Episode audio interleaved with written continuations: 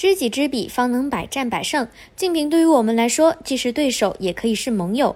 在与竞品 PK 的过程中，我们需要提高对市场、对自身产品的认识。有卖家会疑惑，完成竞争环境分析后，如何制定自身的 ASIN 突围计划呢？消费者需求都已经摸清，但为何总觉得推出的卖点转化不如预期呢？今天我们将为你剖析竞品的另一个价值角度，手把手教你如何做到扬长避短，把预算用在更贴合消费者需求的高转化卖点上。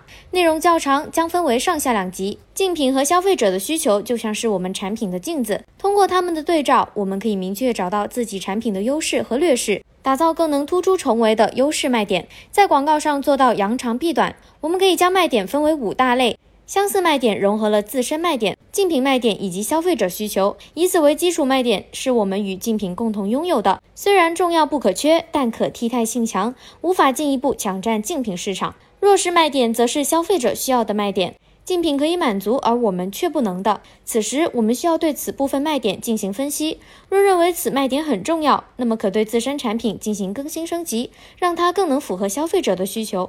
强势卖点是我们需要重点关注的出单王，是我们在消费者心中优于竞品的核心竞争力。机会卖点可看作为市场的蓝海。通过对消费者开展多维度的研究之后，挖掘竞品卖家和我们都未发现的卖点。我们就可以针对此部分卖点来开展产品的研发和升级工作。低价值卖点与消费者的需求零接触，出单可能性非常低。